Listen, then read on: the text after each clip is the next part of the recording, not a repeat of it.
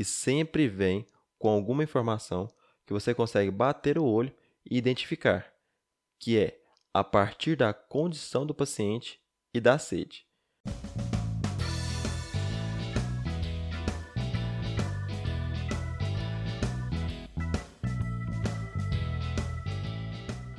Fala galera, meu nome é João Pedro Santos. Está começando mais um Aprovado Cast, o podcast do Aprovado na Residência. Hoje iremos bater um papo sobre exatamente aquilo que você precisa saber para sua prova de residência médica.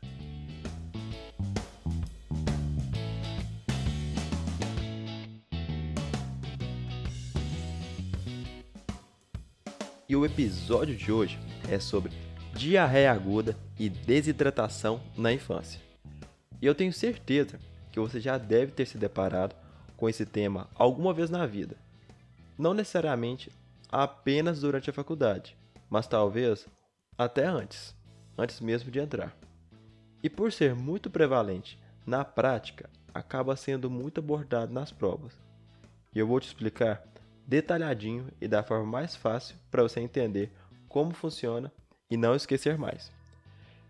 E para começar o episódio, eu vou dividir ele em três partes, sendo que a primeira é sobre os conceitos de diarreia, a segunda parte sobre as formas clínicas e a terceira parte sobre o tratamento.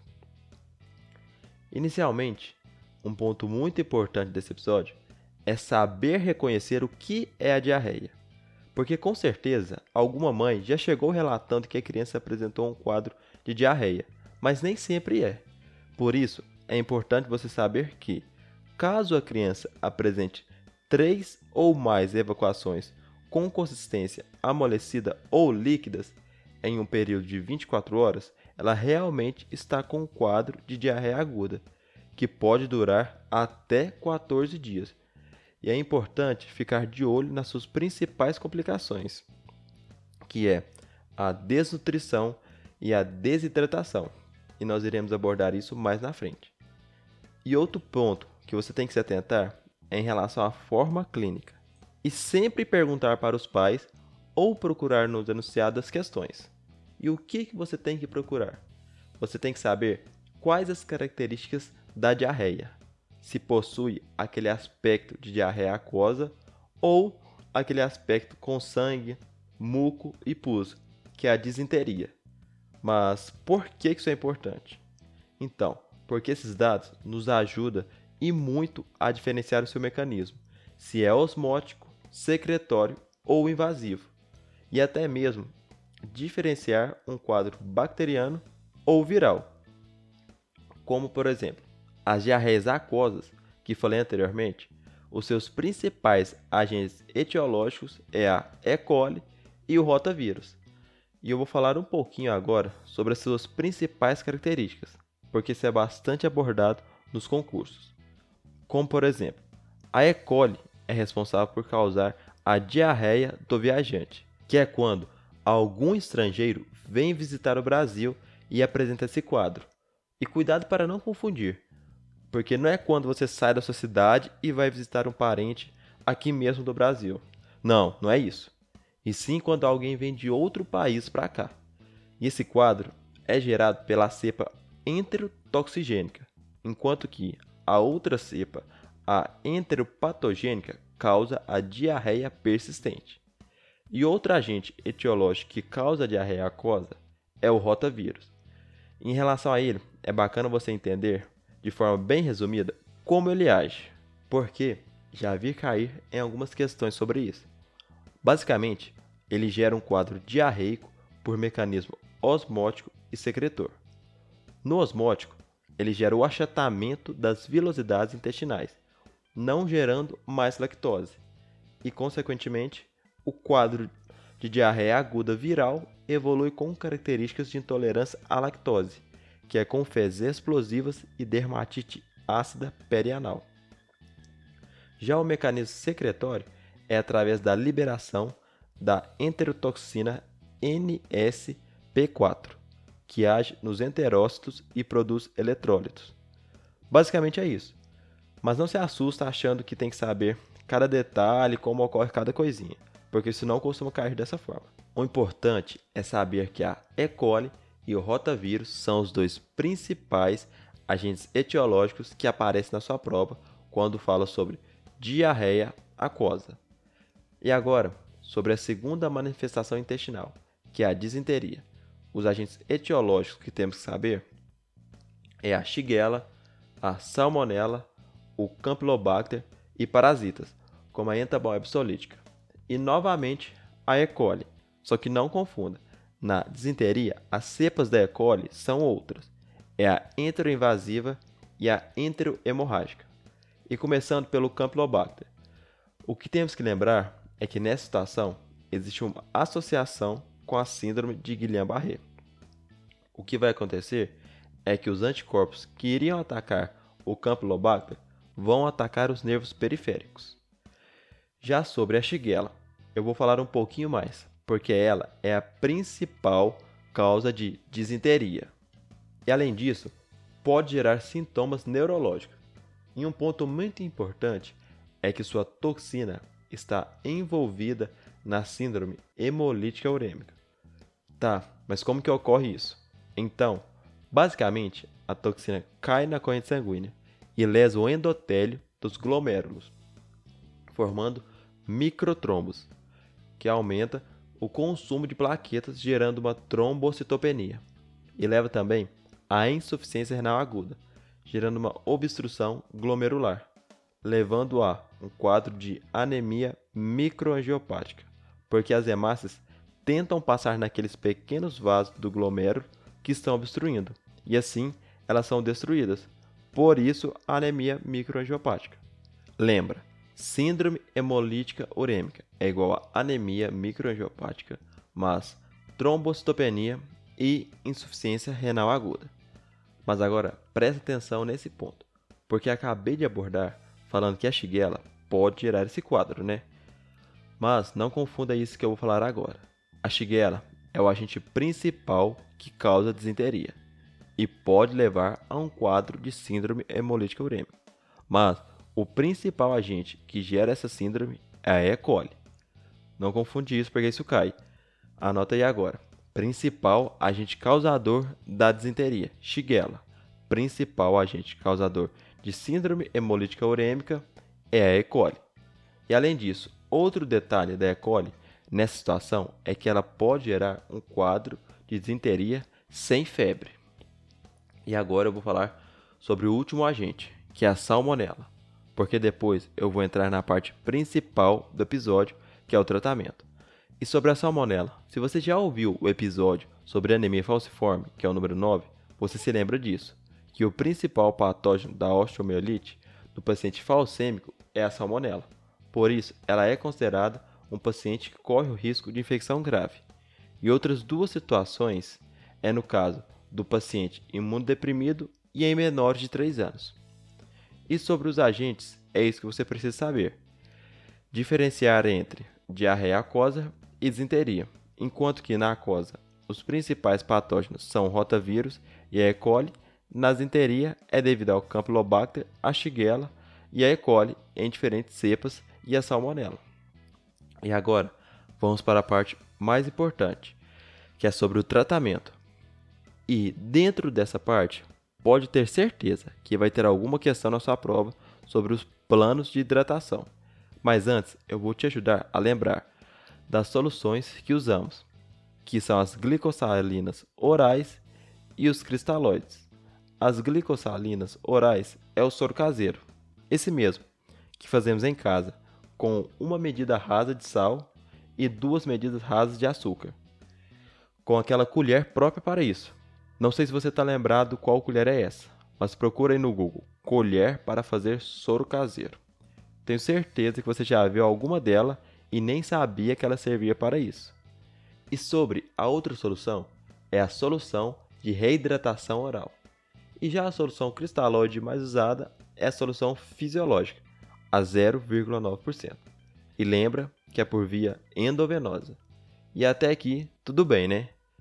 Agora, nessa parte, sabe quando eu falo que é para você parar tudo que estiver fazendo, pegar suas canetas neon, querubílio no escuro ou o que você usar, para grifar a parte mais importante do episódio? Então, é justamente essa parte. E é sério, sobre esse tema, isso cai demais, muito. Isso é muito bom, porque é bem tranquilo. Caso você não tenha feito nenhuma questão ainda, vai achar que é muita informação. Mas quando for colocar em prática, vai notar que é algo muito tranquilo. Então, vamos lá. Para iniciar o tratamento, a primeira coisa é avaliar a hidratação do paciente, que pode ser dividida em três formas: desidratação grave, apenas desidratação, mas em algumas bancas eles costumam chamar isso de desidratação de algum grau. E por último, o paciente sem desidratação. E acompanha pela capa do episódio para você não se perder. A desidratação grave é quando o paciente apresenta pelo menos dois sinais. E quais são esses sinais? É quando você avalia a sua condição geral. Se ele estiver letárgico, um ponto para desidratação grave. Outro ponto é se estiver incapaz de ingerir líquidos. Ele está tão desidratado que ele não consegue mais. Os olhos estarão muito fundos, o sinal da prega vai desaparecer muito lentamente, vai demorar mais que 2 segundos, o pulso poderá estar muito fraco ou ausente. Não vai ter lágrimas e o enchimento capilar vai demorar mais de 5 segundos. Ele pode ter mais de 9% de perda do peso total. Calma, não assusta com esse tanto de informações, que já já eu vou te explicar como isso fica mais fácil na hora da prova. Mas vou falar antes das características da desidratação de algum grau, em que o paciente vai se apresentar irritado. Lembra que na outra ele se apresentava de forma letárgica? Então, já a sede, enquanto na desidratação muito grave, ele era incapaz de ingerir. Já aqui, ele está sedento por líquido, ele quer muito. Já os olhos, que antes eram muito fundos, nessa situação, são apenas fundos.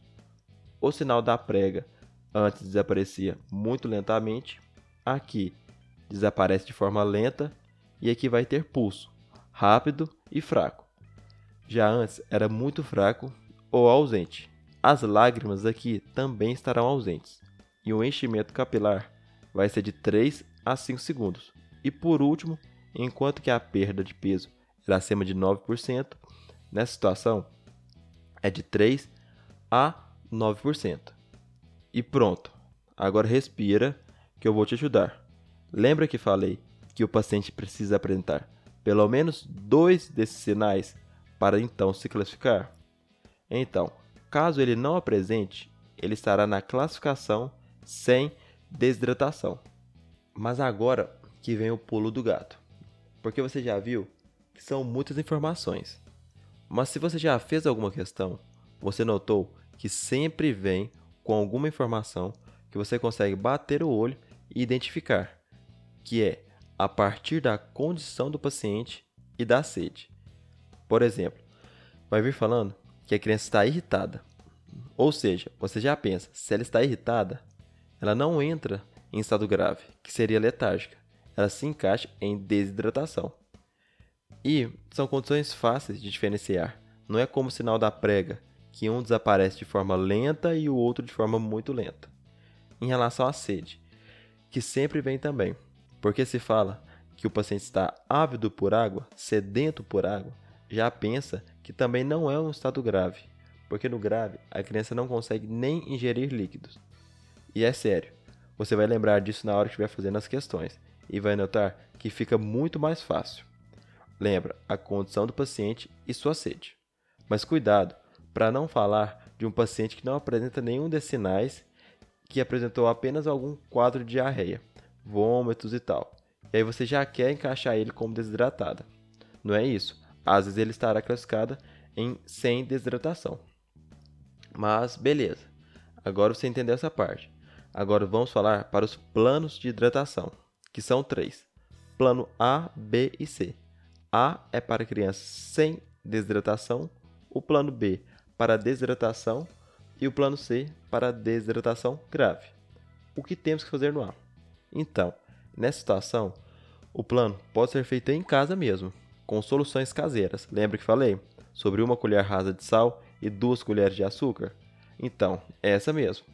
E lembra de orientar que o aumento da ingesta hídrica é de acordo com cada evacuação diarreica. Caso a criança seja menor de um ano, você dá de 50 a 100 ml. Se for maior de um ano, 100 a 200 ml a cada evacuação. Lembre de orientar de manter a dieta habitual. Não precisa deixar a criança em jejum e nem nada. E é importante também orientar os pais sobre os sinais de gravidade e prescrever zinco, porque ele reduz a gravidade do quadro e reduz a recorrência do quadro. Lembra disso, hein, do zinco. Já o plano B, diferente do A, que era feito em casa, esse é realizado em unidade de saúde. E antes era feito com solução caseira. Aqui é com solução de reidratação oral. E o volume nesse caso é por volta de 75 ml por quilo em 4 horas. 75 ml por quilo em 4 horas.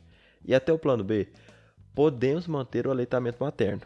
E após realizar essas medidas e a criança estar bem, podemos dar alta seguindo o plano A, do mesmo jeito que falei antes. Só que ao invés de ser com solução caseira, você troca por solução de reidratação oral. E agora, para acabar o episódio, entra o plano C, que é naquele paciente que está letárgico e incapaz de receber líquidos. Nesse plano, a hidratação é venosa com solução fisiológica. E nesse caso, você faz 100 ml por quilo. E temos que ficar ligado com a idade da criança, se é abaixo ou acima de um ano. A diferença entre elas é no tempo de infusão, em que uma é o dobro da outra. Então fica fácil de lembrar. Vou explicar aqui agora.